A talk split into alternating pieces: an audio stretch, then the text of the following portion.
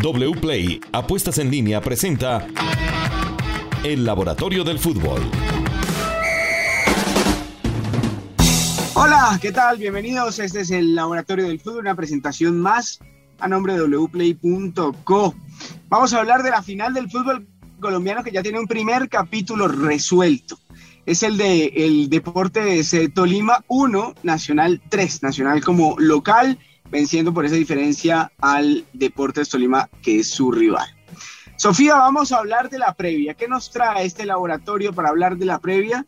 A ver si se reafirman los verdes o si de pronto algunos datos ponen a temblar a los de Nacional y engalanan una final que podría ser sorpresiva para el Deportes Tolima. Steven, un saludo muy especial para usted y para todos los oyentes.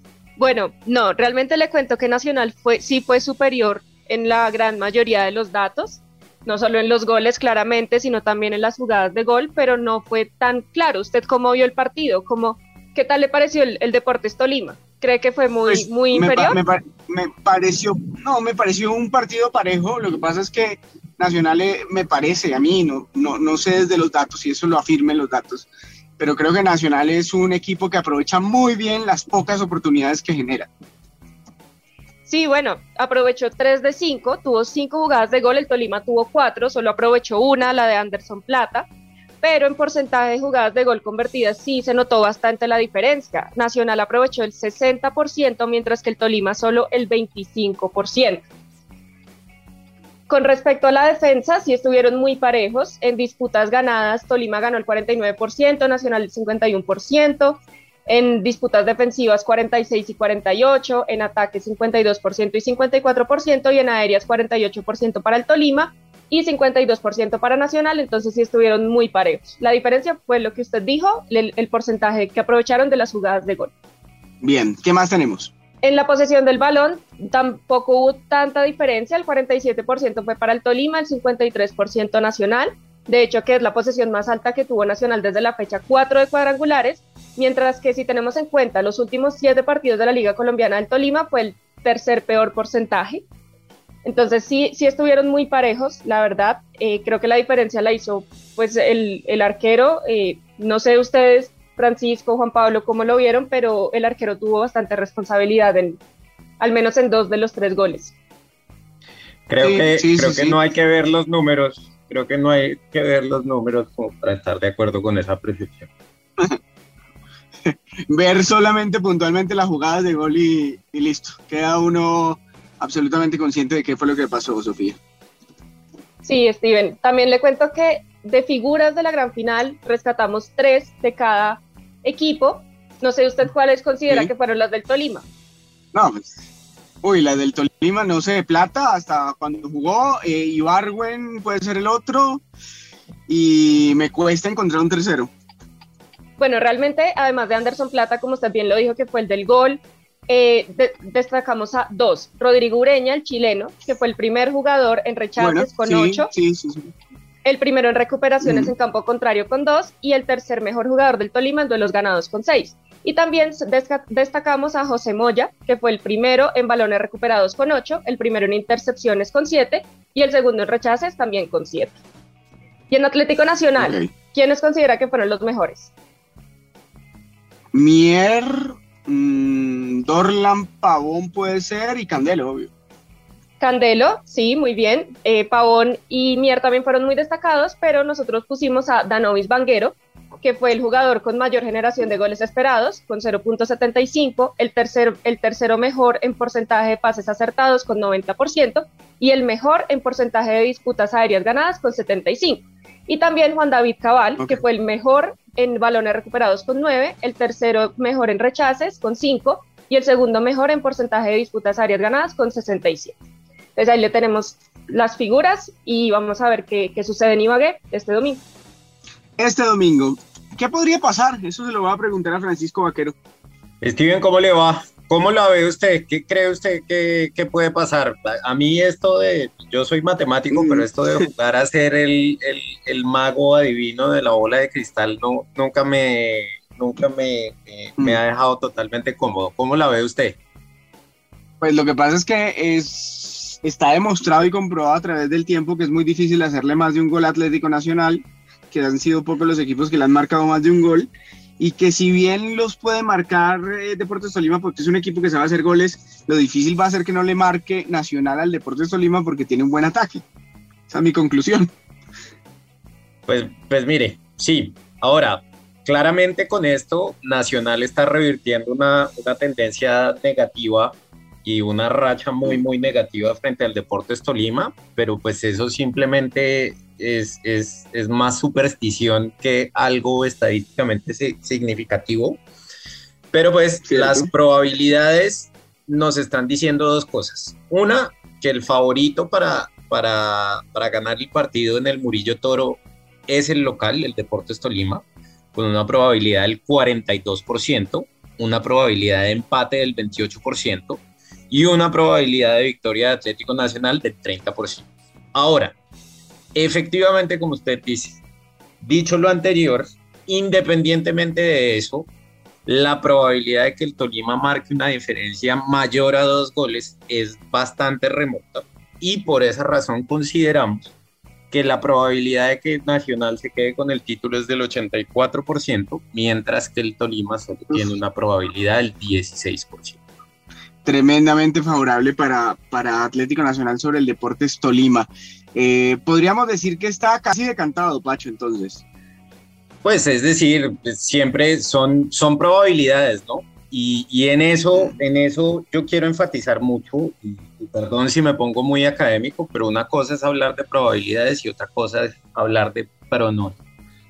Yo estoy diciendo que la probabilidad de que gane Nacional es del 84% y que la probabilidad de que gane el Tolima es del 16%. La estrella, estoy hablando. No estoy diciendo Nacional va a ganar, son dos cosas muy distintas. Sí, sí, sí, total, total.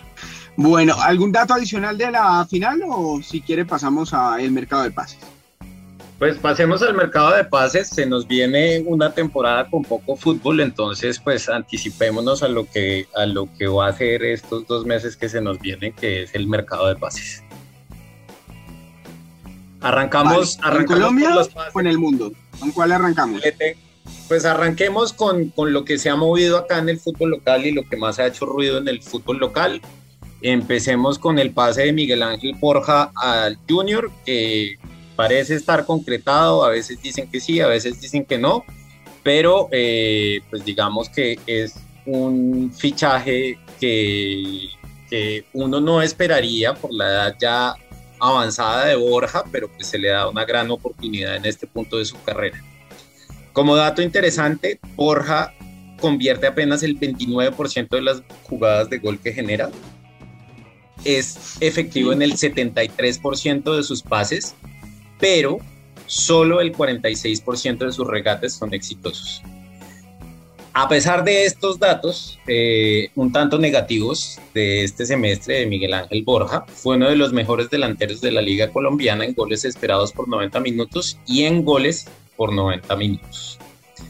El otro que, le quería comentar de este semestre que ha hecho ruido también, como en principio el primer refuerzo que tiene Millonarios, los hinchas tal vez están esperando un poco más, es Luis Carlos Ruiz.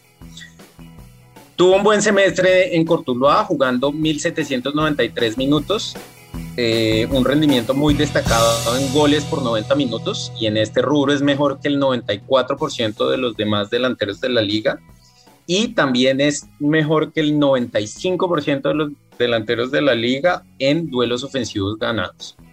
Como punto débil y, que necesita mejorar Ruiz, si quiere destacarse en Millonarios, son los recates exitosos por 90 minutos, pues en este se ubica en apenas el percentil 39.4%, es decir, es apenas mejor que el 39.4% de los delanteros de la liga.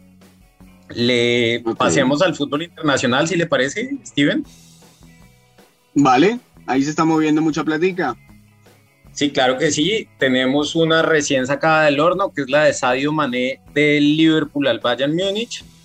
En la temporada pasada en la Premier League fue mejor que el 93.6% de los jugadores de su posición en goles esperados por 90 minutos fue el mejor jugador en asistencias esperadas por 90 minutos, pero debe mejorar en la efectividad de duelos eh, ofensivos ganados, pues gana apenas el 16% de los duelos que enfrenta.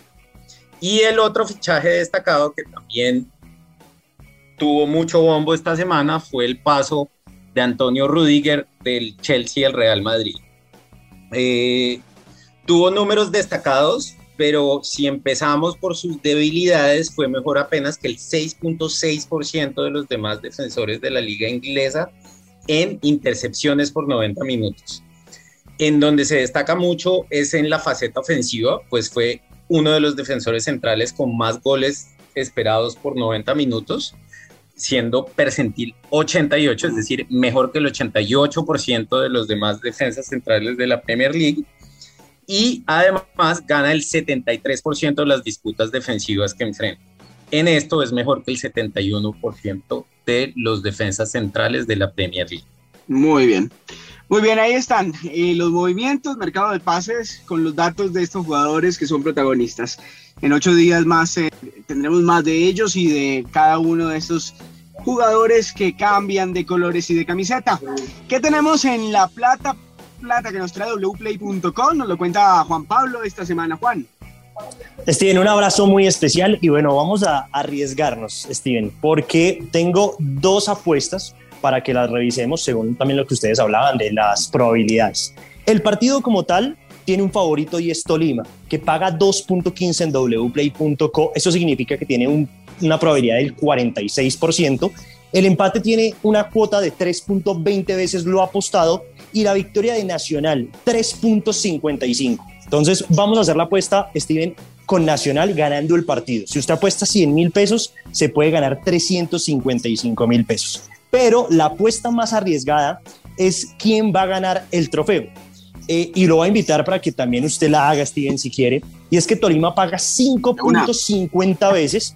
Eso significa que tiene una probabilidad del 18% de ganar el campeonato, de ganar el trofeo. Usted apuesta 100 mil pesos y si Tolima revierte, obviamente, la serie y sale campeón, usted se va a ganar 550 mil pesos en wplay.co. La cuota de Nacional está muy bajita, 1.12. O sea, por esos mismos 100 mil pesos que usted invierta, se puede ganar 112 mil pesos si es campeón nacional, que en este momento lo es. Esas son las apuestas que tenemos especiales en wplay.co. También, Steven, todo el campeonato brasileirao que se puede ver totalmente gratis en wplay.co, ya que no hay mucho eh, fútbol, Steven. Usted entra a wplay se y puede disfrutar de los partidos del campeonato de Brasil y obviamente apostar y ganar dinero con la casa de apuestas número uno de Colombia, que es wplay.co. Bueno, ahí están las buenas recomendaciones siempre para ganar mucha plata con wplay.com. Hasta aquí el Laboratorio del Fútbol. Gracias por estar con nosotros. En ocho días nos encontramos con más para analizar y bueno, hablaremos ya de un nuevo campeón en Colombia. Muchas gracias.